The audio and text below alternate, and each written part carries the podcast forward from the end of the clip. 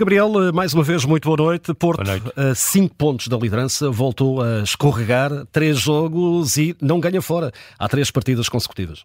Resultados justos, uma vez mais, eh, justeza neste derby da cidade do Porto, no estádio do Bessa, mas o resultado acaba por se ajustar àquilo que aconteceu. O Futebol Clube do Porto, menos jogo em termos de criatividade, playmaker precisa rapidamente ter um futebolista que possa trazer, portanto, um, ehm, algo de novo e que possa criar diferenças, possa iluminar, digamos, o futebol mecânico que a equipa azul e branca detém.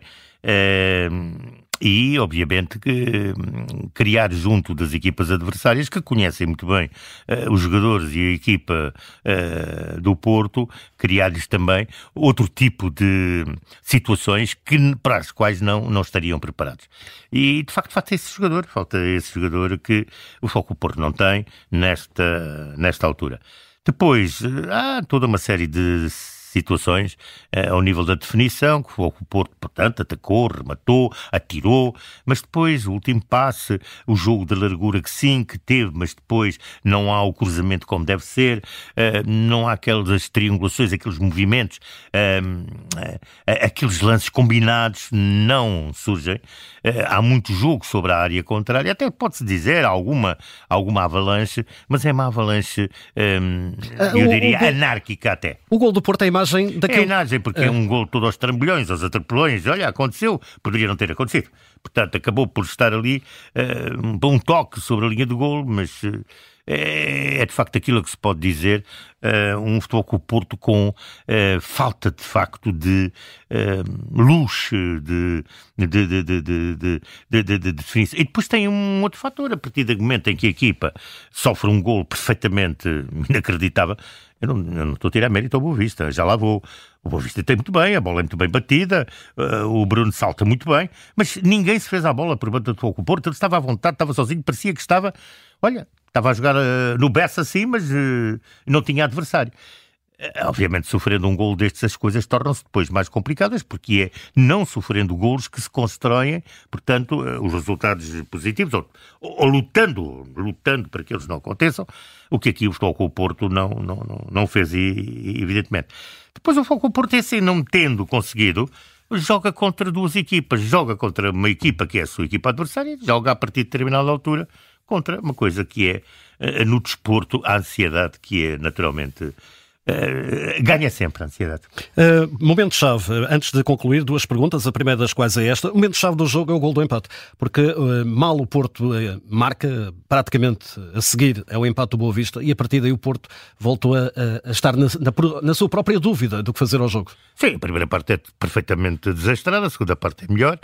As alterações que fez trouxeram mais qualidade uh, ao, ao, jogo do futebol com o Porto, mas a verdade é esta, é tal ansiedade que depois entra e que te, não dá para ter futebol esclarecido, futebol definido, futebol devidamente projetado, e continua a faltar o tal jogador que possa fazer a diferença e que diga dentro do campo alto.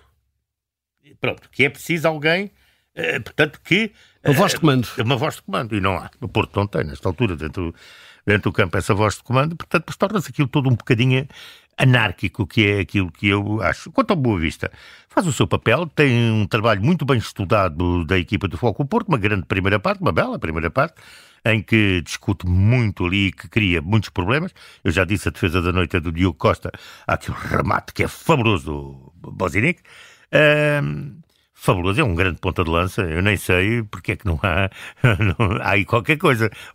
Eu não sei se anda alguém distraído ou, ou, então, ou então não sabemos e já alguém anda mesmo interessado neste jogador, porque não é só o que ele remata, é o que ele joga, aquilo que ele envolve, portanto, dentro da sua área de ação. Muito bem, até naquilo que é a definição defensiva, porque é um jogador que de facto presta muito bom trabalho também nessa, nessa vertente à formação. Uh, face a essa questão uh, da tal ansiedade de foco o Porto, o Boa Vista faz ali uma série de substituições que até diz vamos discutir o jogo e o resultado, é mais para a equipa, mas a verdade é que quer bloquear o jogo. Quanto ao antijogo, isso faz parte da cultura do futebol português. Não é o Porto, é todos aqueles que são maiores. Pois há uns que jogam mais assim, outros que jogam menos assim. Há, há aqueles que Uh, portanto, ainda há dias no Portimonense Sporting também se falava uh, da forma como o Portimonense se, uh, portanto, colocou sobre as quatro linhas. Pronto, cada um joga com as armas que tem e com as armas que pode. Esta é que é a verdade e nada, nada a adiantar mais.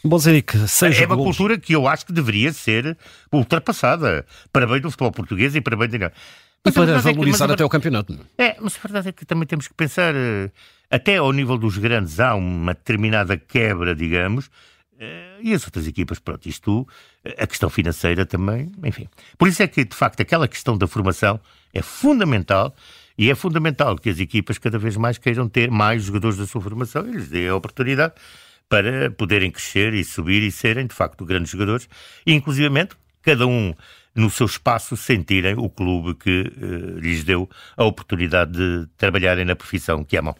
Bozanic, apenas para concluir, internacional eslovaco, de resto defrontou Portugal aqui no estádio do Bessa, seis golos esta temporada. A última pergunta que eu tenho para, para, para si, é excessivo dizer nesta altura, há um Porto que está em crise? Eu direi, eu direi que é um Porto que não está bem.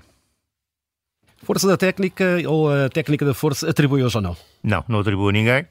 Não tenho nada para definir como de grande, de grande capacidade técnica Quanto à força, eu diria. Eu vou muita força da anarquia.